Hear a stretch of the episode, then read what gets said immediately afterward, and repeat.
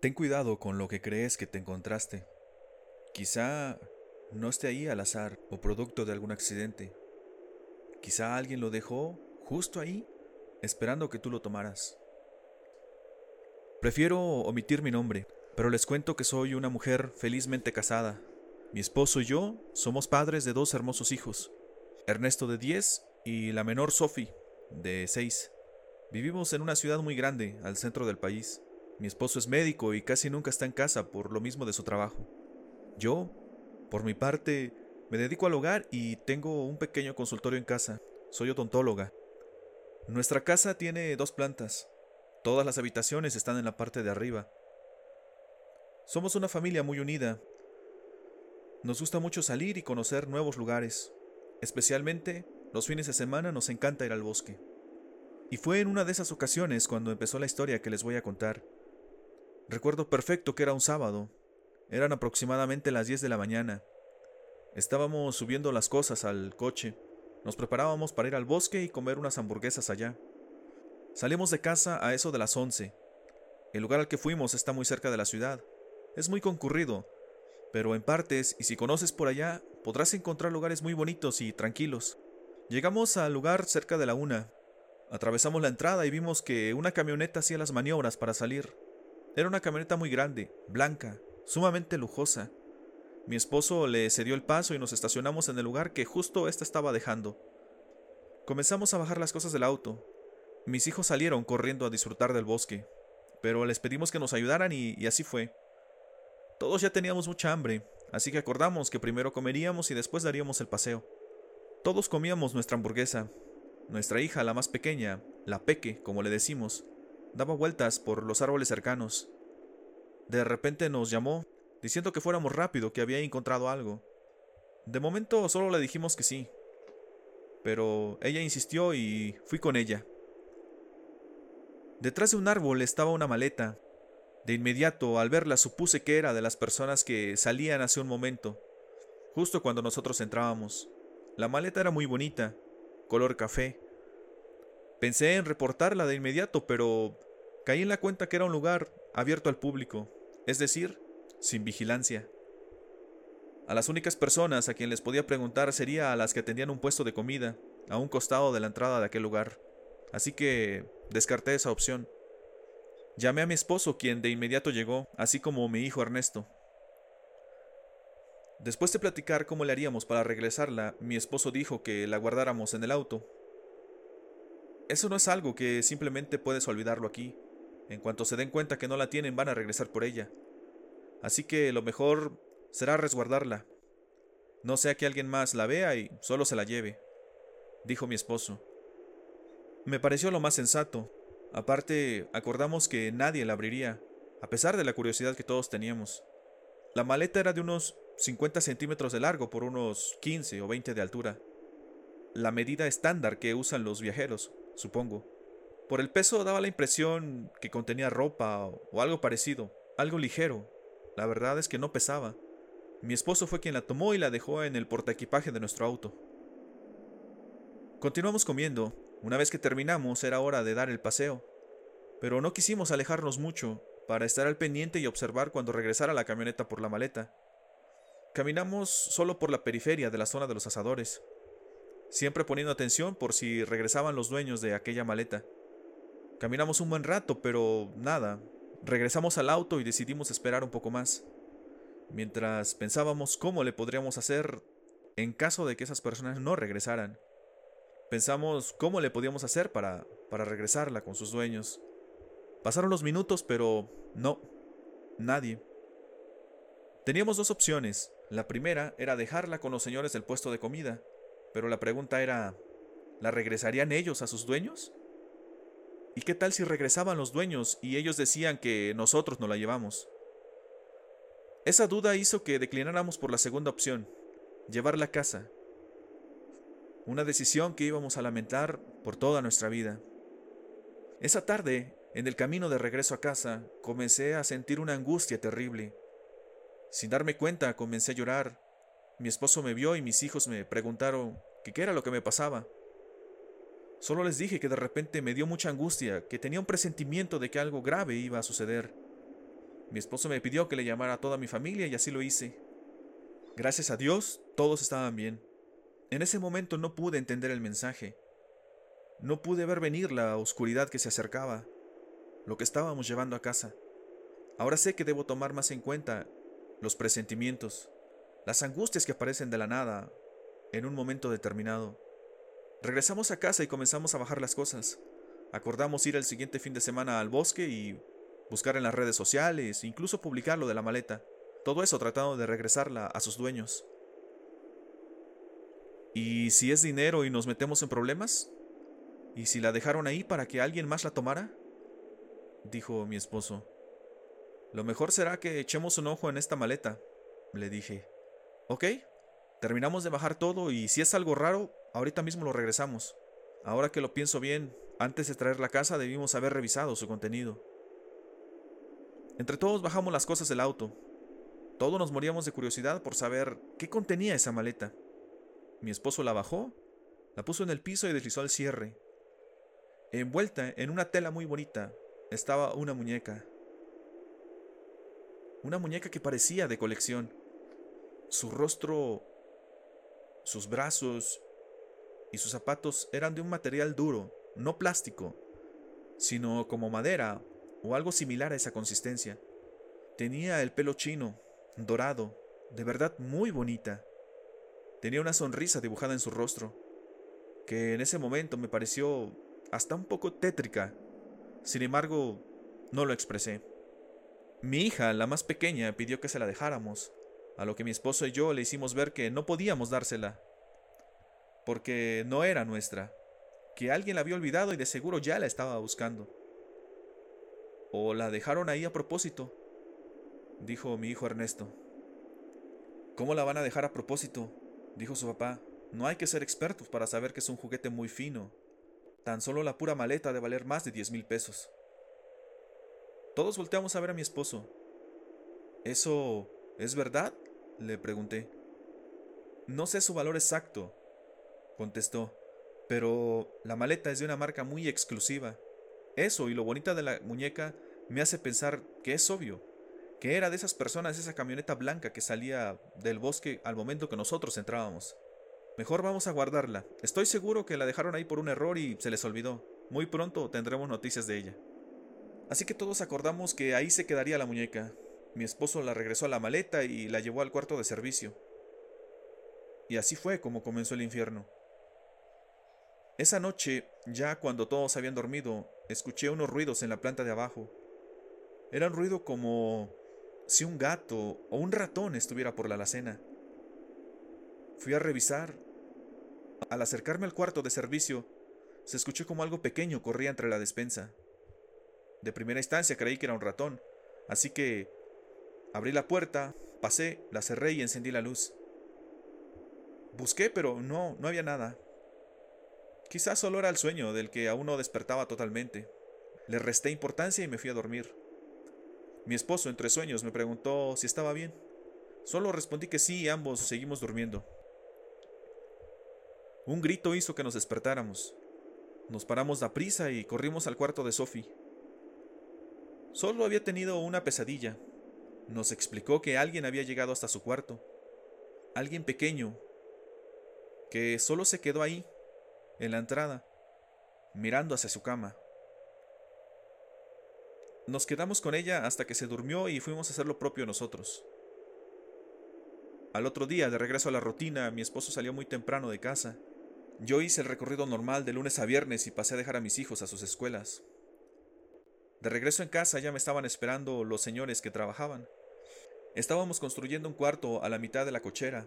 Mi esposo había tomado la decisión de dejar su trabajo y emprender poner también un consultorio en casa, para ayudarnos con las labores y pasar más tiempo con la familia. Y es que toda la semana se la pasaba en el trabajo, salía temprano y llegaba muy tarde. La decisión de dejarlo personalmente a mí me hacía muy feliz, al igual que a todos mis hijos. A todos nos emocionaba la idea de que estaríamos más tiempo juntos, toda la familia. Al pasar los días, la pesadilla de Sophie se hacía recurrente. Decía que alguien llegaba hasta su cuarto por las noches, que solo se quedaba ahí, en la puerta, observándola. También los ruidos del cuarto de servicio se seguían escuchando. Pusimos una ratonera, pero la verdad es que no había indicios de que fuera un roedor. El martes de esa semana comenzamos a buscar acerca de la maleta en las redes sociales. Buscamos publicaciones, incluso en los grupos de compraventa, pero no. De la maleta, nada, menos de su contenido. Nuestra hija menor comenzó a pedirnos la muñeca de forma insistente, que si se la prestábamos un ratito para jugar. Yo la verdad no le veía problema, pero mi esposo se opuso rotundamente, alegando que no sabíamos nada de ella, que si bien la muñeca no se veía rara, él por su profesión sabía que las telas y los diversos materiales pueden ser impregnados con cosas raras y nos pueden incluso causar enfermedades. Esto tenía todo el sentido del mundo. Mi hija se volvió cada vez más insistente con el tema de la muñeca, pero la respuesta siempre fue la misma, un rotundo no. Una noche, mientras dormíamos, escuché que mi esposo se paró. Me despertó el movimiento que hizo al levantarse. Yo creí que iría al baño, pero en vez de eso se dirigió a la planta de abajo. Escuché que había ido a la cocina, y esto se me hizo raro, ya que solo podría ir por agua, pero siempre tenemos un vaso grande a un costado de la cama. ¿Está todo bien? Le pregunté cuando regresó. Sí, sí, dijo con una voz que mostraba confusión. No me lo vas a creer, pero me pareció que la peque bajó a la cocina. Quería escuchar cómo bajaba las escaleras, así que fui, pero no, no había nadie. Creo que solo fue parte de mi sueño. Y así lo dejamos. En uno de los días siguientes, mientras hacía la comida, escuché como mi hija jugaba en la parte de arriba. Corría entre los cuartos, pero sus pisadas eran apenas perceptibles. Me dio la impresión de que corría descalza. La llamé, pero ella entró por la puerta principal. Venía del patio donde estaban los señores trabajando. ¿No estabas allá arriba? Le pregunté. No, no me gusta estar en mi cuarto sola. Estaba viendo trabajar a los señores. ¿Por qué no te gusta estar en tu cuarto? Por la niña que va en las noches, me dijo. Yo traté de explicarle que los sueños no eran verdad, que solo eran un compendio de cosas que vivimos o de las cuales pensábamos mucho, y nuestra mente hacía diferentes escenarios todas al azar y ficticios. Pero ella me dijo que prefería no ir. De hecho, me pidió si podía dormir con su hermano o con nosotros. Le pedí que me contara de nuevo ese sueño. Ella me dijo con mucho énfasis que no era un sueño, que por las noches va una niña, va a verla hasta su habitación, que al principio solo llegaba a la puerta, pero que ahora ya pasa, que le quita la cobija, le jala los pies, que lo que más miedo le da es que ya le dice por su nombre, Sophie. Insistí con lo de los sueños, a lo que ella me dijo que fuera a su cuarto pues, que me quedara ahí toda la noche para que la viera. Yo le dije que no iba a caer en su juego, pero que me quedaría con ella un poco más de tiempo de lo normal. Esa noche estuve con ella hasta que se quedó dormida. La tapé bien y dejé la serie encendida de su cuarto. Dejé la puerta abierta, como siempre, la de ella y la nuestra siempre están abiertas. Así le hicimos con Ernesto el mayor. Cuando crecen, ellos solos piden que se cierre la puerta.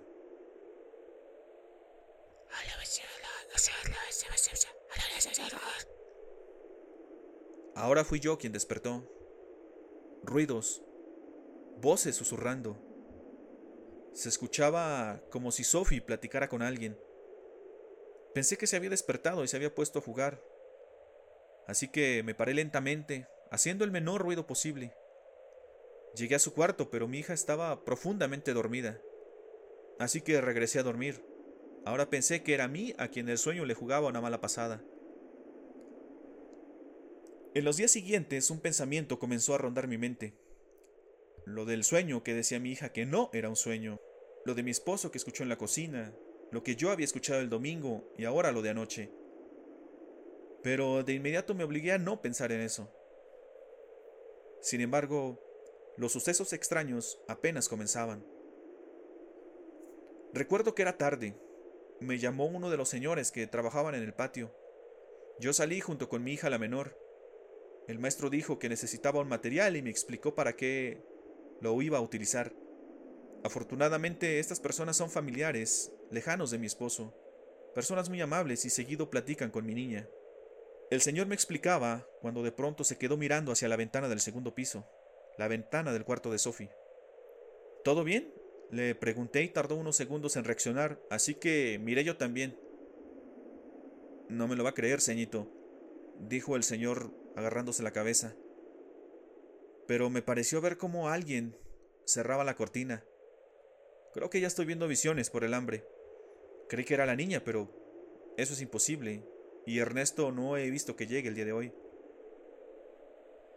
Es la niña que me visita por las noches, mamá, dijo Sophie. El señor y yo nos quedamos mirando con unos ojos que denotaban incredulidad, pero también un poco de miedo, sobre todo él. Fui corriendo a la parte de arriba y el señor fue detrás de mí. Llegamos al cuarto, pero no, no había nada, todo en su lugar, todo normal. ¿Todo bien, ceñito? Sí, le dije con más dudas que certeza. Solo fue el instinto de venir corriendo y comprobar que todo estaba bien, que no había nadie más acá arriba. La suma de todos estos detalles comenzaba a causarme incomodidad. Por esos días mi hija dejó de quejarse de la pesadilla y al mismo tiempo dejó de pedirnos la muñeca. Una noche, mientras cenábamos, mi esposo le pidió a Sophie que por favor le contara cómo había hecho para vencer el temor a su pesadilla. Y es que ya llevaba varios días sin despertarnos. No obstante, una noche mi esposo me comentó no obstante, una noche mi esposo me comentó que le había parecido escuchar a Sophie jugando. Creyó que tenía encendida la tableta, así que fue a su cuarto, pero ella dormía. A continuación, la respuesta que le dio mi hija aún nos causa escalofríos. Ya no me molesta, papá. Julia solo quería jugar conmigo. Mi esposo le siguió la corriente, pensando que se trataba de un amigo imaginario o algo así. Ok, solo no juegues muy tarde con ella. La otra noche escuché cómo estabas despierta. Ya sabes que los niños no deben de dormirse tarde. Sí, papá, contestó ella. Hoy le digo que ya solo podemos jugar de día. Mi esposo pareció no darle importancia a las palabras de mi hija, pero esa noche ya en la cama, le traté de decir que comenzaba a sentirme nerviosa, que tenía la impresión que estaban sucediendo cosas extrañas en la casa. Él, muy serio, me comentó que tenía la misma sensación y que de algún modo, cito sus palabras, no te quería decir para no espantarte, pero creo que todo comienza desde que encontramos esa muñeca. A veces, por las madrugadas, me parece escuchar que alguien corre por la sala, alguien muy pequeño. Creía que era la Peque, pero siempre que voy a su cuarto ella está durmiendo. Sus palabras me cayeron como agua helada en la espalda, porque era exactamente lo que yo pensaba, y no lo decía por vergüenza, por temor a que se burlaran de mí. Pero este tipo de detalles era algo que siempre había existido con mi esposo, esa conexión que desde la primera vez que cruzamos palabras apareció. Le conté lo que había sucedido hace algunos días con los trabajadores, y de todas esas veces que creía ver algo en la casa. Además, me contó que a pesar de que parecía como si solo le hubiese dado el avión a las palabras de mi hija en la cena, no era así, que estaba sumamente preocupado por ella. Mi esposo y yo, debido a nuestras profesiones, somos o éramos un tanto escépticos a temas paranormales. Recuerdo alguna ocasión donde se había tocado el tema, pero ambos coincidimos que la evidencia científica tiraba cualquier argumento de esos. En los días siguientes, lo que comenzaba a suceder, lo que comenzaba a escucharse, lo hizo con mayor intensidad. Incluso se dejó ver. Un sábado por la tarde mi esposo y yo estábamos acostados en la recámara. Veíamos una película. Mi hijo Ernesto estaba en casa de los vecinos jugando Xbox. La peque andaba por toda la casa jugando. De repente pasó corriendo frente al cuarto. Ya, hija, no corras así. Te puedes caer, dijo mi esposo alzando la voz. A continuación escuchamos cómo alguien se acercaba subiendo las escaleras. Apareció frente a nosotros Sophie. Mi esposo y yo nos quedamos viendo, nos paramos tan rápido como pudimos y corrimos al cuarto de nuestra hija. Con mucho horror, contemplamos que la muñeca que habíamos encontrado en el bosque estaba sobre la cama de mi hija. Sentí que el aire me faltaba. Mi esposo me tuvo que sostener. Yo solo sentí cómo me desvanecía.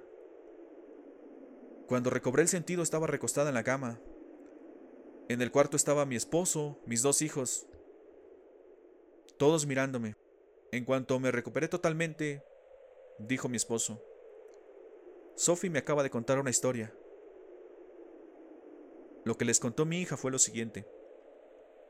Todas las noches llegaba hasta su cuarto una niña pequeña. Al principio era tímida, solo se asomaba a la puerta. Actuaba literal como una niña, como si le diera pena entrar. Se reía y se escondía. Mi hija se despertaba con las risas. Con el pasar de los días la niña comenzó a entrar al cuarto de Sophie. Comenzó a hablarle, a llamarla por su nombre. Esta niña decía que solo quería jugar. Y así ocurrió. Jugaban hasta que mi hija se quedaba dormida. Después, ante la insistencia de nosotros, sus padres, mi hija le decía a la niña que ya no podía jugar con ella, lo que al parecer la molestó y comenzó a hacerle travesuras a mi hija. Le quitaba su cobija, le jalaba los pies e insistía en jugar. Mi hija le propuso que jugaran de día, porque sus papás ya no le daban permiso de noche. Ella accedió, pero le dijo que tenía que ir por ella.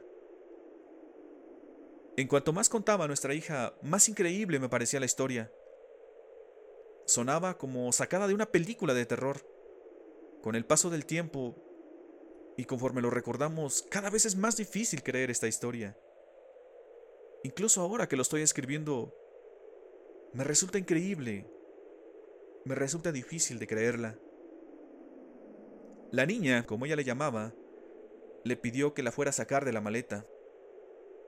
Mi hija sí lo hacía y por las tardes la sacaba y jugaban juntas.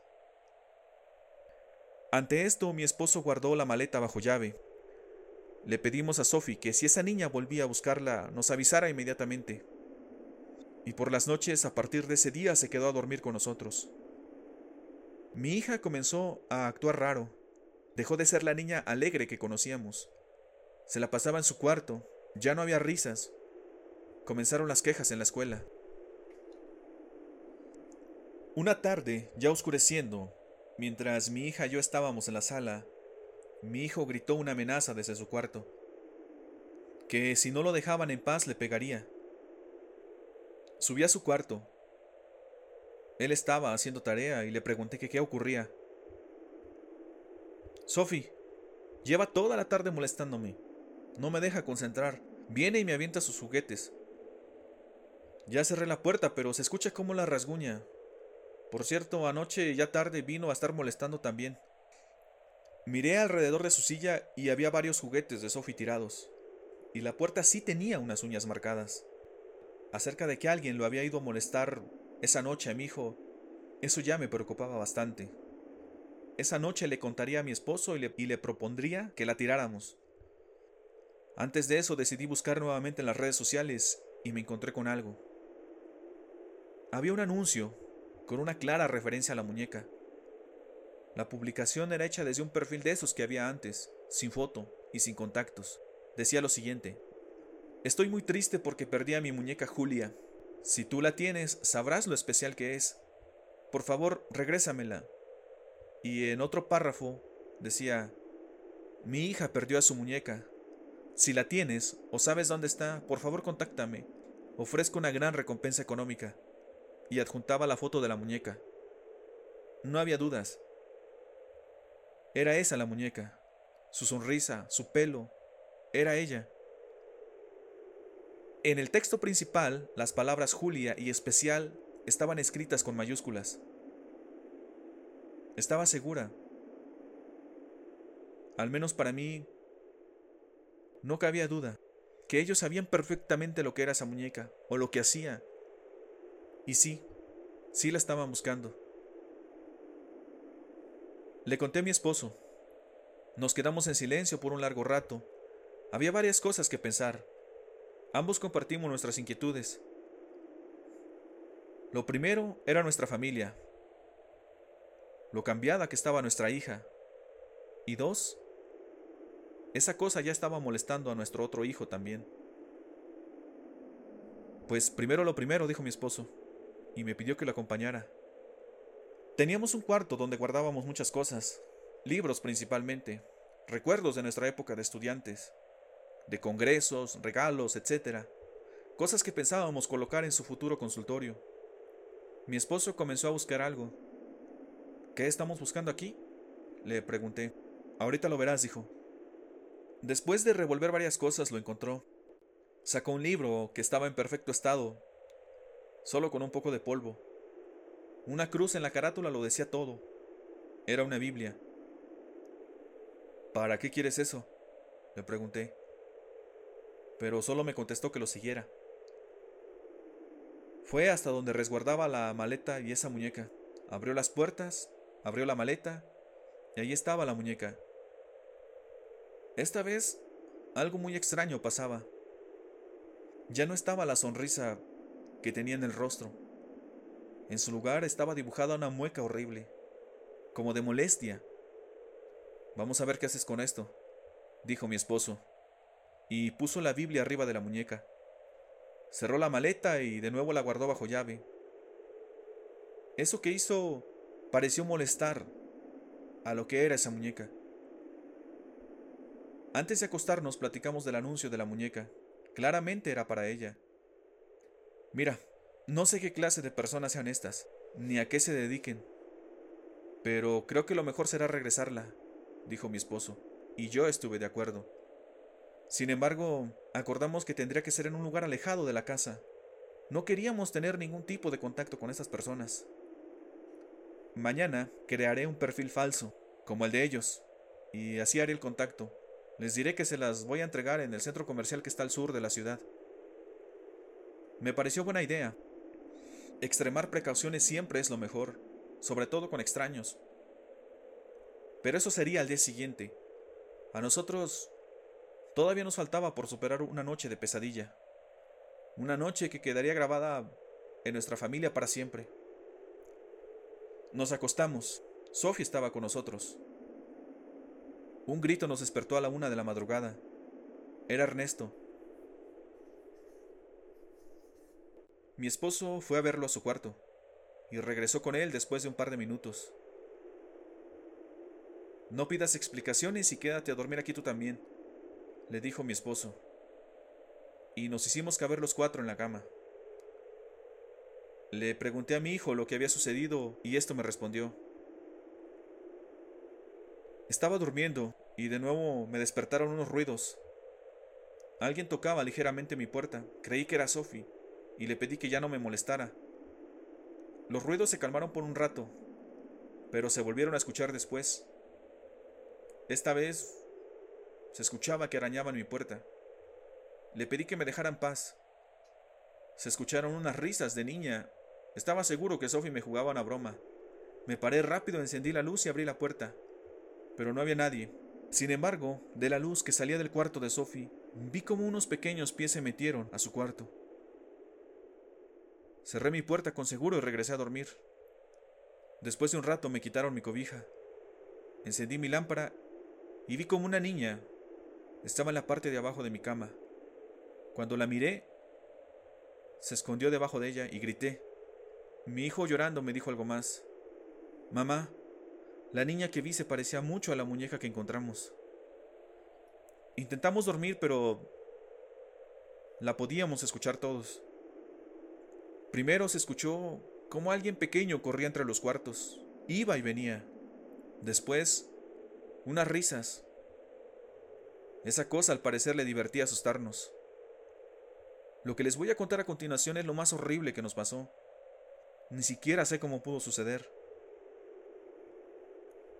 Esa cosa seguía corriendo.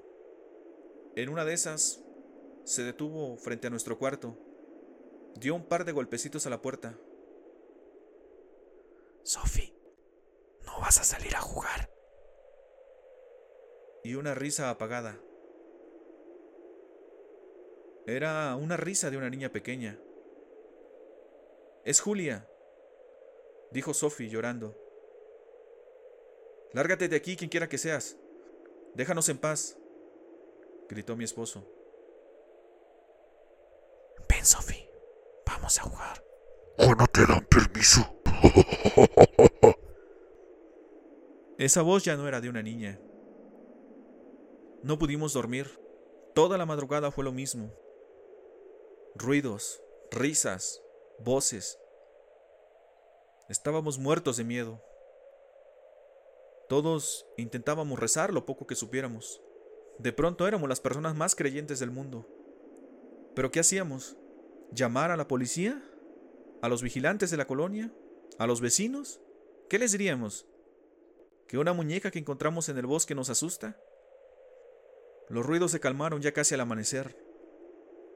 Salimos del cuarto y parecía que un huracán había azotado la casa. Muchas cosas tiradas, rotas, vidrios en el piso, una llave en la cocina abierta. Y en el patio trasero, los restos de un papel quemado. Se podrán imaginar qué es lo que era. Mi esposo no fue a trabajar. A una hora prudente creó el perfil falso y les contestó a la publicación. Quien quiera que era la otra persona no tardó ni dos minutos en contestar. Fuimos a donde estaba la muñeca. Todo estaba igual, excepto por dos cosas. Uno, la Biblia no estaba. Y dos, la muñeca de nuevo tenía esa sonrisa burlona. Me contó mi esposo que se quedaron de ver a mediodía en un famoso centro comercial, al sur de la ciudad. Se quedaron de ver adentro, en un punto específico. Cuando se llegó la hora, mi esposo salió de casa y se llevó la muñeca. No llegó exactamente al punto de reunión, sino que se quedó afuera de la plaza. Pasado tres minutos de la hora acordada, le mandó un mensaje diciéndoles que dejó su muñeca afuera, en un lugar específico del estacionamiento y bajo un árbol. Dos hombres salieron corriendo y llegaron hasta donde estaba la maleta. La abrieron y sacaron a la muñeca. Parecían estar muy felices, dijo mi esposo. Una mujer llegó un par de minutos después y una camioneta grande se estacionó por un costado, esta vez una camioneta negra. Mi esposo observaba todo a la distancia. Notó como uno de los hombres levantó la mirada para todos lados, buscando algo, buscando a mi marido. Este hombre tomó su teléfono escribió algo. De inmediato le llevó el mensaje a mi esposo. Sé que estás por aquí. Solo quiero agradecerte por tu ayuda y darte una muy buena recompensa económica. No tienes idea del favor tan grande que nos acabas de hacer. Decía el mensaje. Muchas gracias, pero ya no estoy por ahí. Nada que agradecer, contestó mi esposo. Sin embargo, un mensaje más llegó. Muchas palabras de agradecimiento contenía, y algo más, y lo cito. Anota estos datos. Era un número telefónico y una dirección. Si algún día se te ofrece algo, lo que sea, de cualquier tipo, no dudes en llamar o venir con nosotros. Con gusto te ayudaremos. Hasta entonces, estamos en deuda contigo, amigo. Mi esposo de inmediato dio de baja la cuenta. No sabemos quiénes eran, ni qué era esa cosa que llevamos a casa. Solo sé que desde que no está, poco a poco las cosas regresan a la normalidad. Mi hija cada vez está mejor. En la casa nuevamente hay paz y esa sensación de tranquilidad. Mi esposo actualmente ya trabaja aquí, en casa, así que toda la familia está muy cerca, muy unida, y desde entonces no nos fijamos en cosas que hay por ahí tiradas o mal puestas. Tú, que escuchas esto, Ten cuidado con lo que levantas. No creas que te encontraste eso bonito, eso valioso que está en la calle o en algún lugar X. No creas que alguien lo perdió, que a alguien se le cayó, que es producto de un accidente. Quizá está ahí justo para que tú lo levantes. Un saludo a todos los que escuchan y muchas gracias por su atención. Si te gustan nuestras historias, no dudes en suscribirte, regálanos un like y ayúdanos a compartirlo. Esto nos ayudaría mucho a traerte más relatos como este que te gustan. También nos encuentras en tu plataforma de podcast favorito como Apple, Google o Spotify. Estamos como Amplitud Paranormal.